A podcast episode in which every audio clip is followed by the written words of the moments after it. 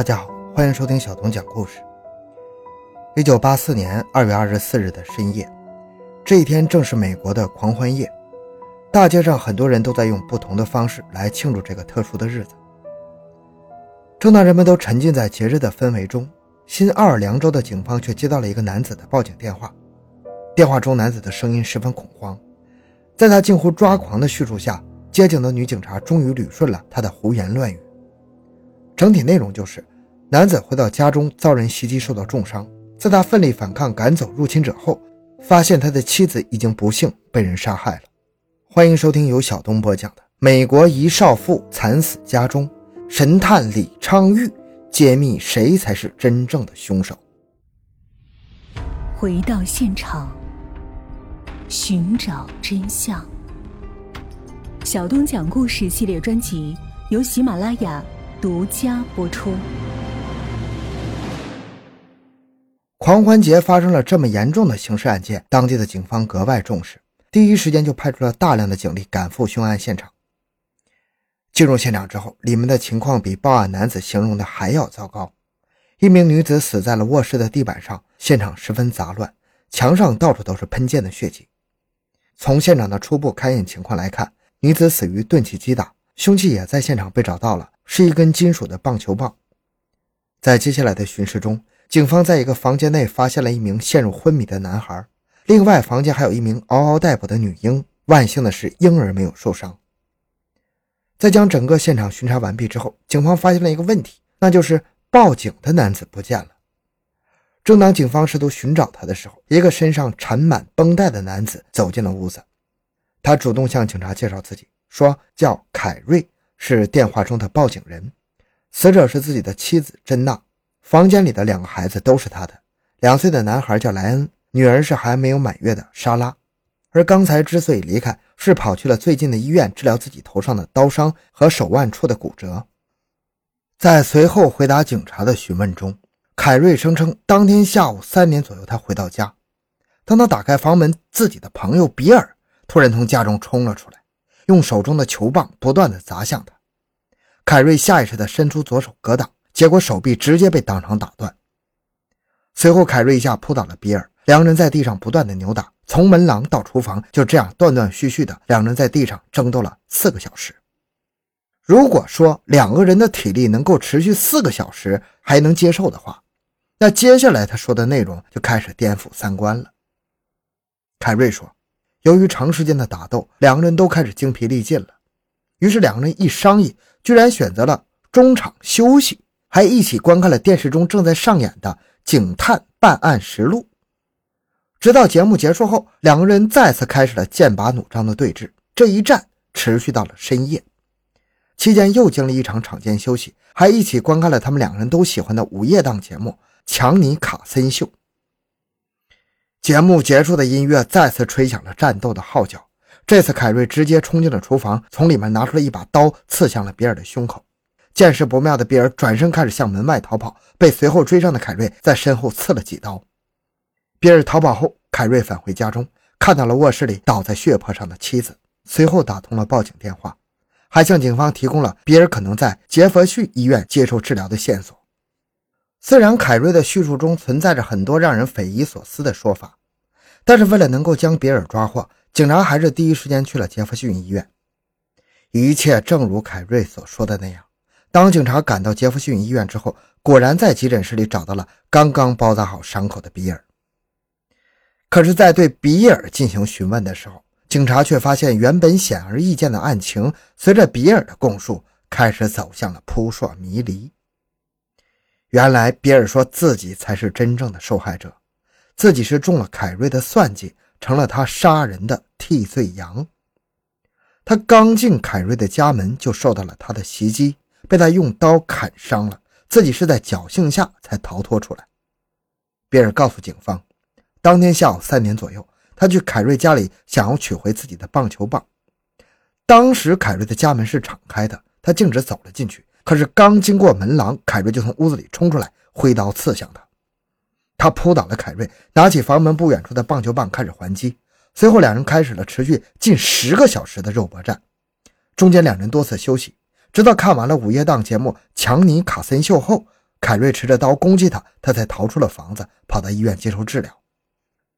两个人的叙述除了都只指控对方为凶手之外，其他的情况出奇的一致。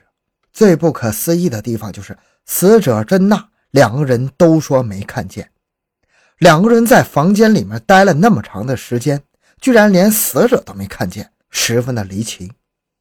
一时间，警方的侦查也陷入了僵局。那到底谁才是真正的作案凶手呢？现场只有两个人，证词还截然相反，这一度让警方怀疑两个人可能是嗑药了。在对两个人进行测试后，发现两个人当时都曾大量的饮酒和嗑药。虽然两个人的证词相互冲突，但是警方更加倾向于是比尔作案，因为房间内的棒球棒是比尔的，而且在两个人的搏斗过程中，比尔还曾使用过它。珍娜的死也是由于这根棒球棒击打才导致的。在随后的调查中，警察还发现，凯瑞、珍娜和比尔三个人是从小一起长到大的好朋友。大学毕业后，凯瑞担任工业气压系统的业务员，而比尔一直没有稳定的工作。凯瑞总是会竭尽所能地帮助他度过各种难关。然而，让人意外的是，比尔却恩将仇报。在一次凯瑞对珍娜家暴离开之后，他和感情空虚的珍娜发生了一夜情。这件事后来被凯瑞发现了，凯瑞亲口把这个事儿告诉了比尔的妻子苏珊。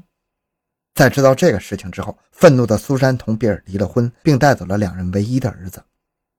也就是说，无论从感情上还是从仇恨上，比尔都有报复凯瑞的动机。在警方将现场的证据全部固定提取之后，对比尔实施了逮捕。通过一系列的调查显示，大部分的证据都对比尔不利。一九八四年十一月，检方正式以谋杀罪起诉了比尔。但是由于棒球棒上有着凯瑞和比尔两个人的指纹，无法确定到底是谁使用了球棍，无法形成证据链条的闭环。陪审团内部为此产生了很大的争议，始终无法达成一致。案件迟迟没有终结审理，比尔也在律师的帮助下获得了假释。时间就这样悄无声息地流过了五年，凯瑞和比尔也都回归了自己的生活，大家都快将这个案件忘记的时候，在一九八九年，当地检方在迟迟没有搜集到新证据的情况下，为了能够顺利地解开这个悬案，无奈之下只能求助鼎鼎大名的华人神探李昌钰。李昌钰博士很爽快地接受了邀请，在他看来，让行凶的人得到正义的审判。是对死者的最大的尊重。由于案件经过的时间比较久远，为了能够顺利还原当时的现场情况，李昌钰找到了曾经全程参与该案件的警察好友李哈利警长帮忙协助。值得庆幸的是，当时办案的警察还是很靠谱的，对当时的案发现场拍了几百张的照片。有了这些证据，是能够较高程度的还原当时的情况的。让检方万万没有想到的是。当李昌钰博士在全面的勘察了现场之后，结合警方提供的资料，他说了一句让所有人都感到震惊的话。李昌钰说：“你们所有人的侦查方向完全是错误的。凯瑞和比尔两个人的证词都无法单独作为有效证据来定案，真正的线索就隐藏在案发现场之中。”随后不久，李昌钰博士在现场搜集到的第一批物证检测结果出来了。这份物证就是案发现场墙壁上的血迹。作为珍妮死亡的第一现场，墙壁上有很多血迹是很正常的。但是房屋的走廊里还有玄关等位置也有很多细微的血液。根据当地警方的解释，由于凯瑞和比尔两个人经历了近十个小时的打斗，走廊和玄关等位置有血迹是正常的。李昌钰并没有放过这个细节，他将所有的血迹重新提取化验，事实证明他是对的。经过化验表明，玄关和走廊的血液不只是凯瑞和比尔的，还有珍娜的血迹。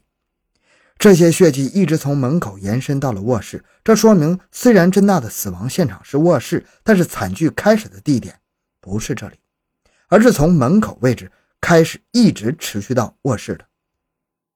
根据玄关等地方的血迹形状分析，大多数都是细微的喷溅型血迹，而这种血迹只有在非致命性的击打中最为常见，说明最开始的时候，凶手并没有直接对珍娜下杀手，反倒是经过了较长时间的施虐般的殴打，才会导致形成这种痕迹。如果是普通人作案，肯定会速战速决，因为急于离开案发现场，而只有出于某种特殊的目的，才会长时间的作案。在随后的走访调查中发现，凯瑞和珍娜的大学同学说，凯瑞与珍娜一开始交往的时候就不停的打打闹闹。有一次见他俩吵得很严重，凯瑞把珍娜赶出了屋子，然后锁上门。珍娜捡起车道上的石头，把玻璃门打碎，然后凯瑞跑出来，一把揪住珍娜的脖子，把她的头往车上和地上撞。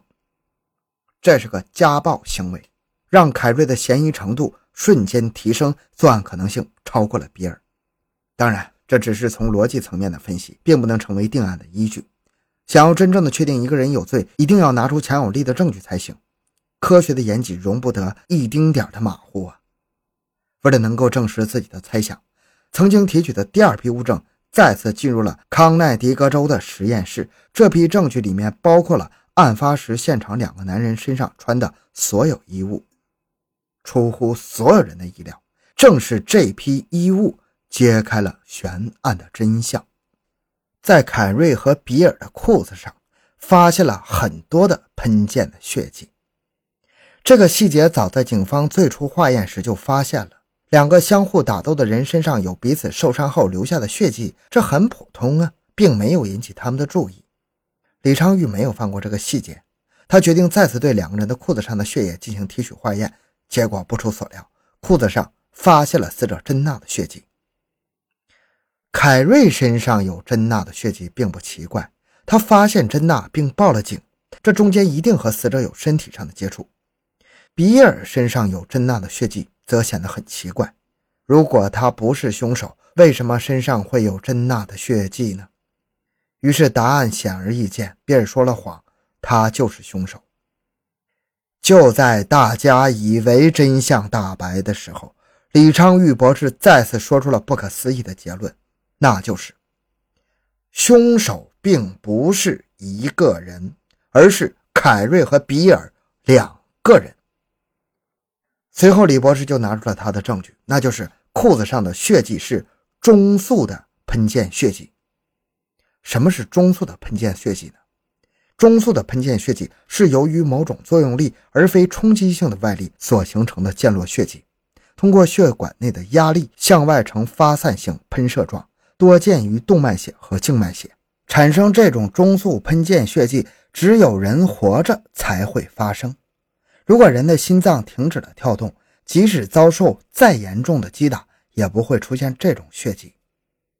也就是说，凯瑞和比尔裤子上的血迹是珍娜在活着的时候产生的，两个人在珍娜死的时候就在她身边，或者是两个人一同动手杀死了珍娜，他们亲眼目睹了珍娜死亡的全过程。那到底谁才是真正的主谋呢？这个问题在凯瑞身上的衬衫给出了答案。他身上的衬衫沾染了很多珍娜的血液。根据凯瑞自己的解释，那是他在发现珍娜死亡后抱着他哭的时候产生的。但是这种说法并没有逃过李昌钰博士的法眼。他发现凯瑞身上的血迹属于挥洒式的血迹，而这种血迹只有在他人遭受重击后才会产生，而这种重击可能来自棒棍的击打。在经过对现场墙壁的血迹再次分析后，果然发现了很多这种挥洒式的血迹。根据血迹分布，能够看出珍娜在被袭击时是站立的姿势，而且是被人用左手连续击打才能够形成的。凯瑞衬衫上的血迹位置也正是左手击打后才能形成的。凯瑞就是一个左撇子，比尔则是右撇子，一切证据都表明凯瑞是主谋啊。至于两个人为什么能够连续缠斗十个小时，不是因为他们的体力惊人，而是在思考如何才能摆脱杀人的罪行。面对着铁一般的证据，凯瑞终于透露了那个罪恶夜晚发生的一切。原来，当天凯瑞回到家之后，因为珍娜出轨的问题再次发生争吵，两人争吵得很厉害，很快两个人就变成了肢体上的冲突。为了逃脱凯瑞的殴打，珍娜开始从客厅跑向卧室。愤怒的凯瑞依旧没有停手，他在身后不断的追打妻子，这也就解释通了为什么走廊墙上有很多喷溅血迹。追进卧室的凯瑞看见了门边的球棍，顺手拿起来砸向珍娜的头部。正在这时，比尔恰巧来到了他的家中，目睹了凶杀案的全过程。珍娜临死前的血迹也是在那时喷溅在了他的裤子上。